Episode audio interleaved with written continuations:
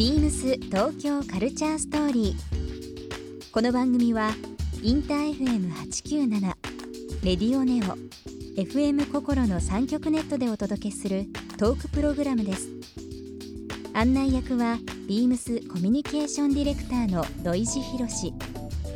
今週のゲストは山本宇一ですカフェブームの火付け役とも言われるプロデューサー山本さんこれまでに手掛けたお店はもちろん山本さんが思ういいお店や魅力的な街などたっぷりと伺いますそして今週山本さんにプレゼントしたブックトートをリスナー1名様にもプレゼント応募に必要なキーワードは番組最後に発表します Beams. Beams. Beams Tokyo Culture Story. Beams Tokyo Culture Story. This program is brought to you by Beams. Beams ありとあらゆるものをミックスして自分たちらしく楽しむそれぞれの時代を生きる若者たちが形作る東京のカルチャー Beams 東京カルチャーストーリー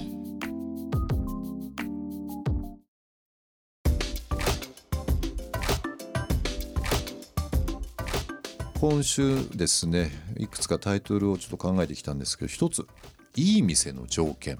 ということで、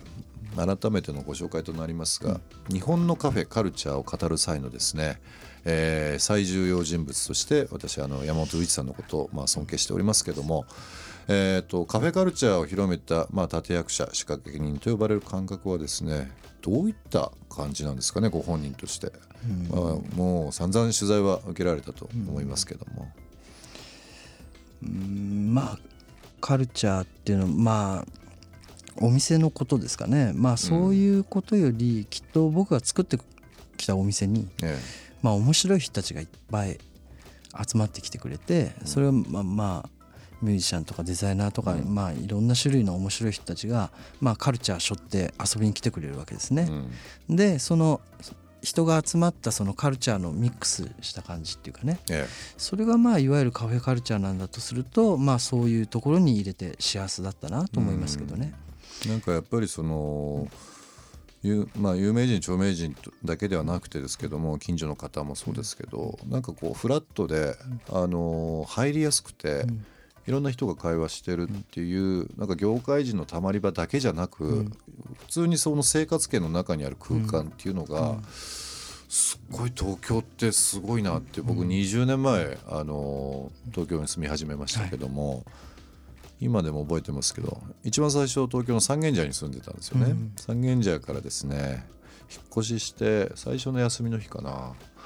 休みの日の前の夜だったか忘れましたけど周り自転車で行きまして、まあそれまでもあったんですけどね数回行かしたこと、行かせていただいたことありましたけどもあ東京来たなっていう感じを最初にあの住み始めて思った店ではありました。ビームスの人はたくさん来てくれてましたうね。ん過去形じゃないですえ？よ。いやいやそうですよね。はいはい。なのでね、うんもう入ったばっかりの人がね、まあ偉くなっていくのとかたくさん見ましたね。もっと言うとね、若くてまあ面白そうそうな子がなんかまあ20年やってますから、えまあなんかこう成長してってね、すごい有名になっていくのとか、うん。まあそういうのを定点観察で見れてるかな。えうん。20年まあいろいろこう活動されてですけども、まあ5年単位10年単位まあ最近だともっとサイクル早いかもしれないですけど、街の動きってめちゃくちゃスピードがあるじゃないですか。ねうん。まあ、新しい施設ができれば、そこにまた人も集いますけども、なんかこういう、まあ、まだ出されてないエリアで、なんかちょっとやってみたいこととかこの街ちょっと注目してるっていうのはあったりします、あの話せる範囲でね。いいので計画されてたらですけども、まああの真ん中の方はね、うん。真ん中って青山とかああいう渋谷とかああいうところはもういろんなものができてるんで、うんまあ、ちょっと離れたとこ、うん。まあ、世田谷区とかいいなとか思ってたりしますね。まあ、あとはもう東京出てうん。あのもう海外ニューヨークとか、うん。うんああいうとこでエキサイティングなことしたいなと思いますけどね。お海外ですか。うん。うん。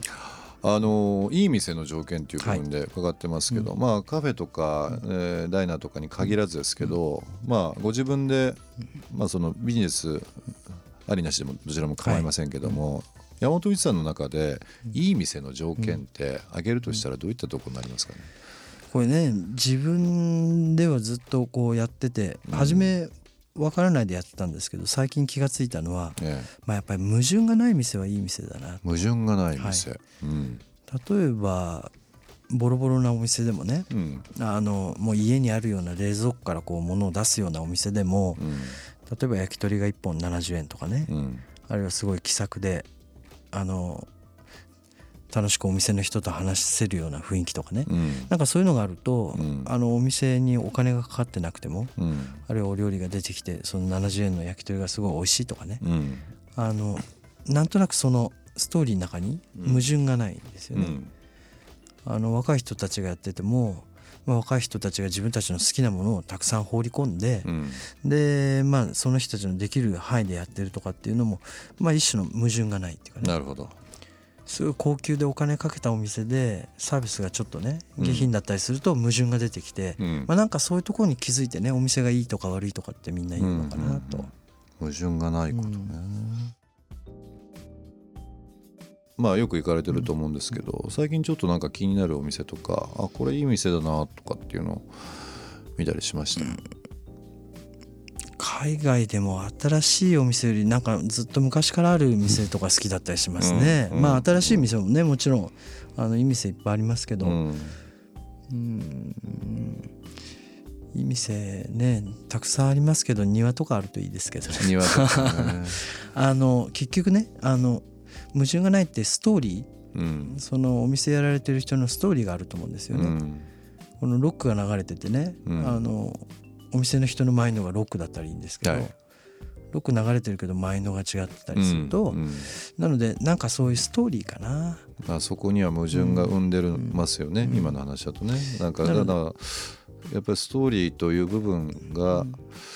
まあ歴史なのか感覚なのか分かりませんけど、まあそれをご自分で作られてもはや20年経ってると思うんですけど山本一法的な方程式じゃないですけど、はい。な何から店って作り始めますか、内装イメージですか、ん。何かこ例えばプリティシングスとかはううん。なんか好きなレコード。うん。なんか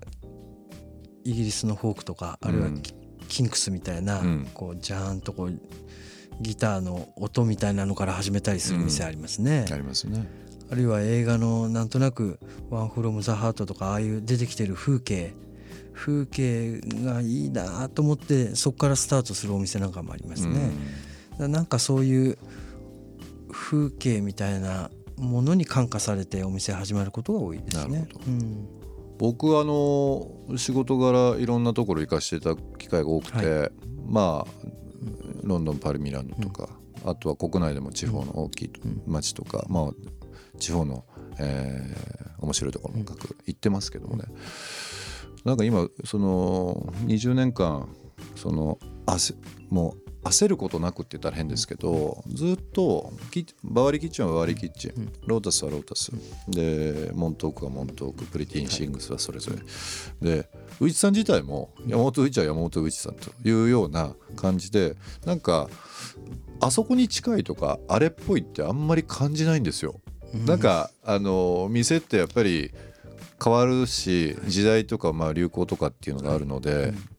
まあ流行ってるところにちょっとこう寄ったりしがちじゃないですか、